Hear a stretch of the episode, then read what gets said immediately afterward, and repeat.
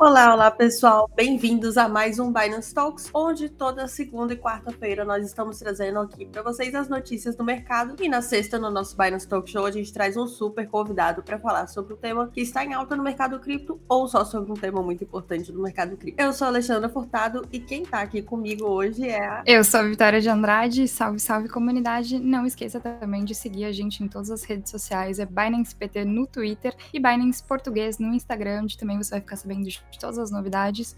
E também entre no nosso grupo do Telegram no Brasil, que é o arroba Binance Portuguese, como se fosse português em inglês. Procura lá, que lá também a gente tem um monte de angels para te ajudar com suas dúvidas. A gente também solta todos os anúncios primeiro lá. É bem massa. Vem com a gente. Isso aí. Lembrando que a gente nunca vai mandar mensagem para vocês primeiro no privado, em nenhum lugar, no Telegram, no Instagram, no Twitter, é, no WhatsApp. O WhatsApp, inclusive, não temos, não temos telefone. Então, se falarem, ah, alguém me ligou da Binance, eu liguei para vocês. Não, não temos telefone. Então, sempre importante lembrar. Se vocês quiserem falar alguma coisa com a gente, pode vir no privado, chamar a gente no privado, que a gente vai tentar responder. Mas vamos lá para as nossas notícias de hoje. A gente vai começar aí com a CryptoPunks é comprada pela Yuga Lab, dona do Bored Ape Yacht Club. Então, o Bored Ape Yacht Club é uma grande coleção de NFTs aí, e aí é uma notícia bem grande mesmo. A Yuga Labs, empresa por trás de uma das maiores e mais valiosas coleções de NFT do setor, a Bored Ape Yacht Club, anunciou no sábado, dia 12, que comprou os direitos de propriedade intelectual das coleções CryptoPunks e Mibits da Larva Labs. Então, é o primeiro passo da Yuga Labs. O primeiro passo da Yuga Labs é conceder licença comercial completa aos detentores de CryptoPunks e Mibits, de acordo com o comunicado da empresa. Abre aspas aí para o comunicado da empresa é uh, a própria coleção BAYC, que é a Board Ape Yacht Club, a Yuga Labs irá transferir direitos de licenciamento IP comercial e exclusivo para detentores individuais de NFT. A Yuga Labs, que lançou a coleção BAYC em abril do ano passado, já havia concedido a todos os proprietários do Board Ape NFT licença total para usar as imagens que possuem quaisquer fins comerciais que escolherem. Empresários, marcas e celebridades rapidamente capitalizaram o fenômeno do B BAYC e lançaram várias empresas com a marca Bored Ape, incluindo uma campanha publicitária Arizona Ice Tea, além de uma banda metaverse inspirada em Gorillaz do Universal Music Group. Então, bem legal aí, né? Daqui a pouco o Yuga Labs vai abrir uma galeria só dele para depois de comprar todas essas licenças por aí. Para quem não conhece, pois é, para quem não conhece, CryptoPunk são um dos primeiros aí, uma das primeiras coleções de NFTs que foram lançadas, os que mais bombaram. A gente botou aí para vocês na tela para vocês verem, então é bem interessante. A gente já tem visto vários museus fazendo exposição em NFT, e aí com essa coleção enorme que eles têm, tem que fazer realmente uma exposição pra galera ir lá conhecer,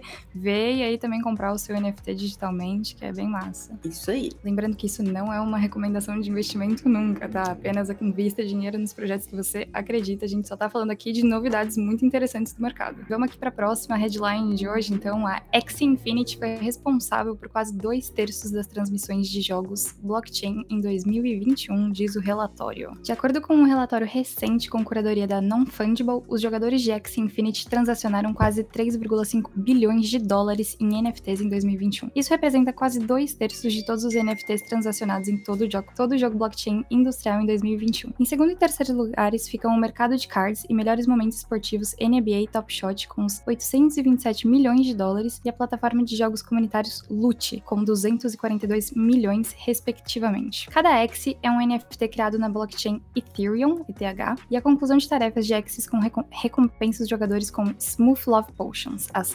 SLPs. Podem ser vendidas por dinheiro em exchanges de criptomoedas, gerando assim um fluxo de renda para os jogadores. No geral, a X Infinity respondeu por 19% dos estimados 17 bilhões em transações totais de NFT no ano passado, ou seja, quase 20% aí, um quinto de toda a movimentação do mercado, muita coisa. No geral, os entusiastas de jogos blockchain compraram e venderam 5,18 bilhões em NFTs no ano passado, distribuídos em 20 milhões 986.532 vendas. Além disso, havia um total de 112 jogos blockchain e 1,88 milhões de carteiras ativas. Com base na análise da Non-Fungible, essas estatística, estatísticas representam 2,18% do, do mercado total de jogos do mundo em 2021. Você acha que algum jogo consegue superar essa febre que foi o X Infinity? Infinity? Vamos ficar de olho aí, né? Os jogos estão crescendo, jogos NFTs estão crescendo cada vez mais, mas eu acho que o mercado de games é potencial infinito e roda muitos bilhões de dólares por ano mesmo. Então, quando o pessoal começar a entrar mais, vai ter mais adoção. Lembrando que o Axie Infinity ainda está na fase beta, então tem muita coisa por vir aí, não só do Axie, mas de outros crypto games. Então, acho que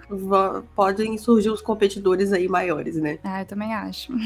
Vai, com certeza. Então, agora a gente vai falar um pouquinho do Elon Musk, que tá sempre bombando aí na, nas, nas notícias. Então, o anagrama do Elon Musk indica que empresas multinacionais estariam por trás da identidade de Satoshi Nakamoto. O magnata Elon Musk, fundador da Tesla, SpaceX, Neuralink, usou o Twitter na última quarta-feira, dia 9, sempre ele usando o Twitter, né, para super, supostamente montar o quebra-cabeça da identidade do pseudônimo Satoshi Nakamoto, desenvolvedor ou desenvolvedor desenvolvedores do Bitcoin. No caso, um anagrama formado a partir das iniciais de quatro empresas multinacionais ligadas às tecnologias. Diferente da ampla maioria das teorias que ligam Nakamoto a pessoas, o bilionário sugeriu que o BTC pode ter sido inventado, pode ter sido uma invenção da gigante tecnológica sul-coreana Samsung, do conglomerado japonês Toshiba, da indústria eletrônica japonesa Nakamichi e da gigante de telecomunicações estadunidenses Motorola, cujas sílabas iniciais coincidem com o pseudônimo. Então, Sa, Toshi, Naka e Moto. Ainda que a publicação de Elon Musk caia no esquecimento ou se transforme em mais uma teoria que ronda o pseudônimo, por hora, ela reacendeu a curiosidade de boa parte da comunidade cripto. Uma história iniciada em outubro de 2008, quando Nakamoto publicou um artigo intitulado Bitcoin, um sistema de dinheiro eletrônico peer-to-peer, -peer, e apresentou o primeiro software que lançou a rede Bitcoin em janeiro de 2009. Assim nasceu a primeira e maior criptomoeda do mercado. Mas também um grande mistério é quem é ou quem são Satoshi Nakamoto. Então, é uma coisa coisa que a gente tá sempre procurando saber. Muita gente ainda especula quem é. Tem gente que acha que é uma pessoa que, inclusive, já faleceu. Tem várias. A gente soltou uma notícia aqui no Binance Talks um tempo atrás também sobre uma pessoa que negou, o criador do Linux, que suspeitavam que era o Satoshi Nakamoto. Ele negou ser o Satoshi Nakamoto. Então, já suspeitaram até mais... do Elon mesmo, né? Exatamente. Então, sempre vão ter aí histórias em volta disso. E a gente acho que nunca vai acabar sabendo de verdade de onde é que veio isso tudo, né? Ah, eu também acho. Acho que isso aí é um segredo. E assim, se eu fosse ele, eu também estaria guardando os meus bitcoins e vivendo uma vida anônima por aí, porque imagina que difícil que seria a vida dele se soubessem quem ele é, né? Então eu, eu super entendo ali o mistério. Exatamente, com certeza. É uma pessoa que também fez, criou com o objetivo de ser descentralizado mesmo. O objetivo é esse, para as pessoas, para a comunidade gerir todo o, o ecossistema. E tá funcionando até agora, já tem aí vários anos, tá rendendo mais de 10 anos, quase 20 anos, então tá rendendo e vai continuar rendendo por um tempo. Quase 20 anos eu exagerei, né? Mas tem mais de 10 anos. Sim, 2009, né? Então já tem bem chão, bastante chão Sim. mesmo. Vamos então para a próxima aqui, mais uma notícia do mundo internacional. A gente tem falado bastante sobre esse assunto recentemente, mas não tem como deixar de falar, né? O ministro da Ucrânia pede a Tether, né, do USDT, que impeça russos de usarem a stablecoin. Em uma publicação no Twitter, o ministro de Transformação Digital e vice-primeiro-ministro da Ucrânia, Mikhailo Fedorov, pediu a Tether, USDT, emissora da stablecoin de mesmo nome, parasse de fazer negócios com cidadãos russos. O tweet de Fedorov podia pedia explicitamente ao diretor de tecnologia, CTO, da Tether, Paulo Arduino, que a empresa interrompesse as negociações com russos em nome da paz. Ainda não está claro como a Tether poderia, em prática, impedir os russos de usar a stablecoin. Quando contatado para comentários, Arduino disse ao The Block o seguinte, abre aspas, a Tether conduz monitoramentos constantes do mercado a fim de garantir que não haja movimentos ou medidas que possam violar as sanções internacionais. A gente tem visto aí a guerra agora se dando não apenas através de sanções, mas também no, no meio digital, né, Ali? Várias empresas Isso,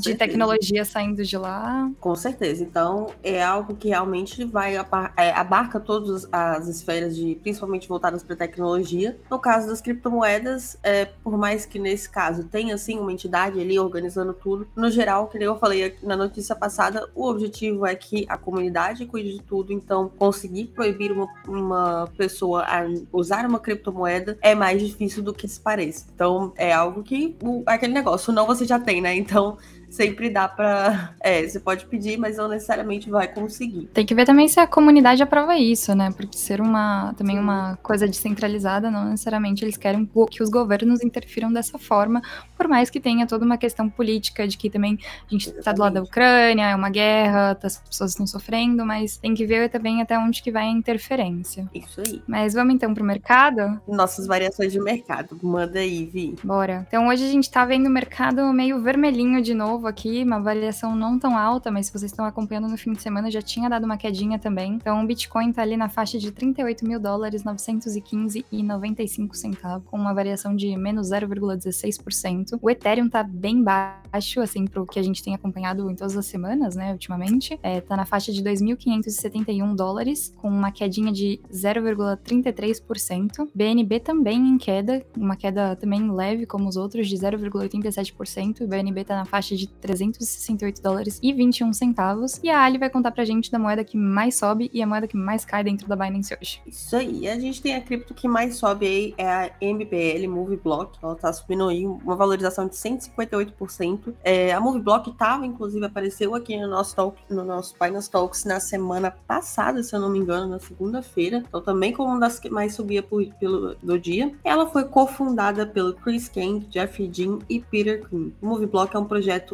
ICO reverso. Então, o ICO é o Initial Coin Offering. Então, o reverso seria uma forma contrária dessa, dessa parte que você usa para conseguir investidores externos. E foi impulsionado pela plataforma coreana de streaming de vídeo Pandora.tv. O MoveBlock é uma plataforma descentralizada de distribuição de filmes e conteúdos. Então, eles têm uma ideia super interessante de é, ter esse token para que as pessoas usem ele para assistir conteúdo premium, para pagar tradutores. Os criadores dos vídeos podem pagar tradutores, usuários podem doar para outros participantes, como criadores e tradutores, para recompensar usuários também. Então, se os usuários enviarem algum relatório de conteúdo legal, fazer, fizerem alguma classificação dos filmes ou uma resenha dos filmes, eles são recompensados também. Então, é um projeto interessante. A gente já falou também semana passada sobre, a gente consegue ver que ele está na all-time high dele. É uma cripto que foi lançada recentemente, eu imagino, a gente tem um gráfico aí na tela. O volume está acompanhando e o preço dessa vez a gente pode ver que o volume ele teve o pico, mas o preço teve um pico maior do que o último. Então o volume meio a alta no volume meio que se manteve, mas o preço ultrapassou o comparado do período passado, que foi na semana passada. Então é sempre interessante analisar quando uma cripto tá numa segunda semana das que mais sobe, pode ser interessante a gente estudar para ver se vale a pena e tudo. Lembrando que isso nunca é uma indicação de investimento, mas é uma forma de que vocês sempre perguntam pra gente qual cripto eu devo investir, em é, quais são os melhores criptos. Essas são umas formas que vocês podem ver de uma cripto estar sendo promissora. Pode ser que semana que vem ela seja a que mais caia. Então, não é só porque a gente tá mostrando aqui ah, a segunda semana que é a que mais sobe que vai continuar subindo. Uma hora ela pode cair muito, ou o projeto não pode não estar tá dando certo, a gente tem que saber por que, que ela está subindo desse jeito e se esse projeto, ele, apesar de ter todo um conceito muito bonito, se ele também é sustentável. Então, é bom a gente pesquisar também para ver por que, que ele está subindo tanto e também o roadmap aí, quais são os planos futuros para o projeto. E a cripto que mais cai hoje é a Lazio. Lazio, o fan token do time Lazio, tá valendo 4,31 dólares e está caindo 21,23%. A Lazio é um fan token lançado pela Binance, ela segue o um modelo utilizado por outros clubes de futebol, então quando você tem um fan token, você tem direito é, a alguns poderes de governança, então, por exemplo, o direito de voto, dá aos fãs acesso para ganhar recompensas e experiências específicas do clube. Então, um exemplo é a influência dos torcedores em decisões específicas, como determinada mensagem na braçadeira do capitão, por exemplo. E os torcedores também têm chance de ganhar acesso exclusivo ao clube, então podem visitar a área do jogador no estádio, podem assistir uma partida VIP ou obter desconto em mercadorias do E ela foi lançada também na, BS, na BSC, os fãs também se beneficiam de maior acessibilidade, funcionalidade e menos custos de transação, são os benefícios da BSC. Então a gente consegue ver tá caindo aí é, fan tokens em específico, eles costumam também também a variação de preço deles, eles costumam acompanhar os resultados do time. Não sei se é o caso aqui agora, mas geralmente quando um time ou um dos jogadores desse time tá, tá,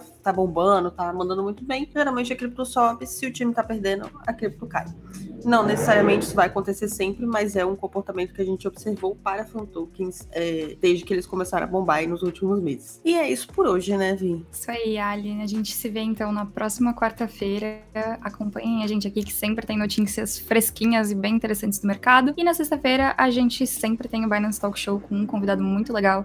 Nesse mês das mulheres a gente está trazendo mulheres incríveis do mercado para contar de vários projetos para vocês. Se vocês ainda não acompanharam, a gente já teve aqui uma mulher falando sobre empoderamento financeiro através das criptomoedas, como conquistar a sua liberdade. A gente também já falou com a Tainá, Tainá. da Moeda Semente, exatamente, que é um projeto incrível. Se você não conhece a Moeda Semente, entra lá na Binance, que tá listado lá. É um projeto muito legal. É, ajuda mulheres do agro a empreenderem, então bem interessante. E a gente vai ter uma mulher também muito legal essa, essa semana. Fiquem ligados, não percam, vem com a gente. E não esqueçam de seguir a gente também em todas as redes sociais. E o Binance Talks e o Binance Talk Show também estão disponíveis no Spotify. Sigam a gente por lá também. Falou, galera. Muito bom revê-los mais uma vez. Isso aí, gente. Obrigada pela participação de todos. Lembrando também que nós estamos patrocinando o Campeonato Paulista, Paulistão. Então a gente tem ingresso, vamos começar, vão começar aí as quartas de final e as finais. Então a gente vai fazer várias atividades super legais para vocês nas redes sociais. Fiquem ligados para vocês conseguirem assistir, quem sabe, um dos jogos aí das finais do Paulistão. Tchau, tchau, gente. Até amanhã no Binance 60. Quem quiser tirar dúvida sobre criptomoedas aqui com a gente, amanhã às 16 horas, o Binance 60,